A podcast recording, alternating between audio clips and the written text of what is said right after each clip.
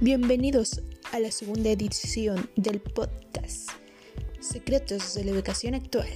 Comencemos.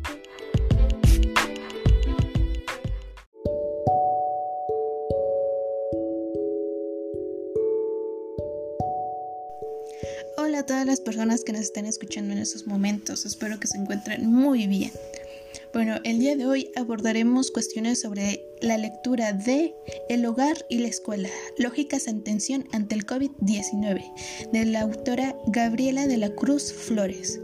Bueno, esta lectura también fue muy muy interesante porque abarcó diversos cambios que originó esta pandemia y los fue como subclasificando.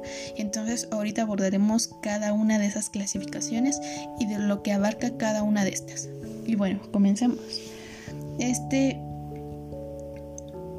pues la situación de que trajo el coronavirus, lejos de verse tersa y serena, fue por todo lo contrario. Se originaron bastantes conflictos entre toda la familia en sí. Y pues esto trae consigo que pues el estudiante, nosotros como alumnos no, no logremos ese aprendizaje significativo.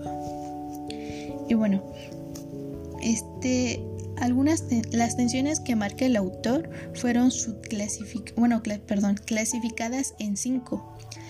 La primera, actividades laborales versus actividades escolares. En este apartado abarca lo que son el trabajo de los padres de familia. Sabemos que muchas personas pues pidieron sus empleos y eso fue muy devastador en cierta forma. Este y las personas que lograron mantener su trabajo, el trabajo formal, pues de igual manera tienen pues ciertas pues doble responsabilidad, por decirlo así, porque no solo tienen que ponerle empeño a su trabajo o en la realización de este, sino también deben de poner cuidado y apoyo a sus hijos, porque hoy, ahora ellos son los que se harán cargo de sus hijos.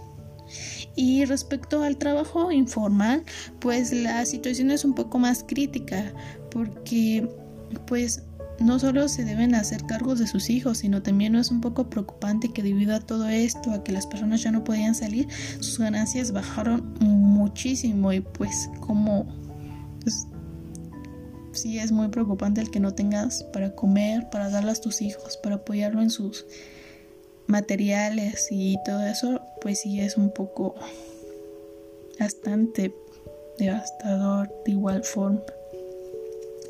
Y pues pasamos con el siguiente punto, que es la dedicación al estudio versus carencias en el hogar. Bueno, creo que aquí también es, pues implica más a los alumnos. El 20 de abril, la SED desplegó el programa de Aprende en Casa para la educación básica y pues esto conllevaba que pues los alumnos ya se mantenían encerrados en un solo lugar. Ya no tenían la libertad de, pues ahora sí que de manipular más materiales, convivir. Y, e independientemente de eso, lo más grave es que pues no todos los niños contaban con una computadora o una televisión de paga. Y pues todo esto tenían, algunos niños tenían que ir al ciber, otros simplemente tenían que buscar la forma para poder tener sus clases. Y todo esto va con, ocasionando un ambiente de tensión, un ambiente en el que no se desarrolla el aprendizaje como debe de ser.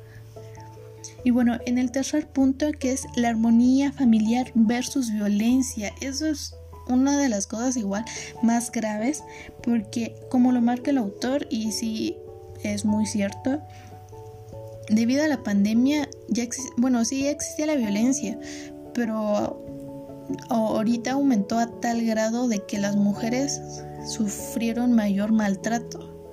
Todo esto porque no estaban acostumbrados ahora sí que a mantener una relación total sí, ahora sí que sí estaban conviviendo, pero en cierto tiempo nada más. Y eso de que todo el día estén juntos, como que pues sí hace más crítica toda la situación y es lo que pues originaba más violencia. Entre los niños, las personas, bueno, los, las niñas son las que recibían mayor maltrato que los niños. Y comprendidos de edad, edad, de la edad de los 3 años a los 9, los niños sufrían maltrato psicológico. De los 15 años, sufrían agresiones emocionales. Y pues todo esto como que,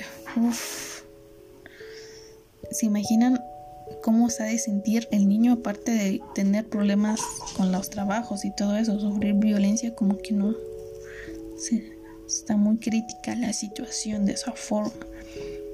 Y bueno, también está, entra en aquí lo que es la incapacidad de los padres porque no saben cómo, pues cómo actuar con sus hijos. En el cuarto punto tenemos que igualmente implica a los padres, puesto que no, no conocen las estrategias, tienen dificultades para expresarse con sus hijos, tienen poca comprensión y pues dicho de otra forma, no tienen la preparación que tiene un docente. Y entonces, pues esto hace que el niño no, no se sienta bien o no aprenda de forma correcta. Y en el último punto está lo que es el sistema escolar. Bueno, aquí el control escolar externo está con la versus regulación. Sabemos que la educación está guiada por, el, por planes y programas de estudio. Sin embargo, ahora el alumno tiene que actuar por sí solo. ¿A qué me refiero con esto? A que tiene que buscar y elegir diversos materiales que tiene que o que considere que sean indispensables para su aprendizaje del catálogo Aprende en casa. Debe hacer cosas para los que no está aún preparado y para los que no fue capacitado. Y bueno, en sí toda esta situación trajo grandísimas dificultades, sin embargo, tanto padres de familia como docentes están trabajando colaborativamente para resolver todas estas situaciones y lograr un ambiente mejor, porque no solo podría ser un beneficio para el alumno, sino también para padres y docentes. Y bueno, esto fue todo por hoy. Espero y les haya gustado este episodio y nos vemos la próxima vez, que es el día de mañana. Los quiero mucho y cuídense. Hasta la próxima.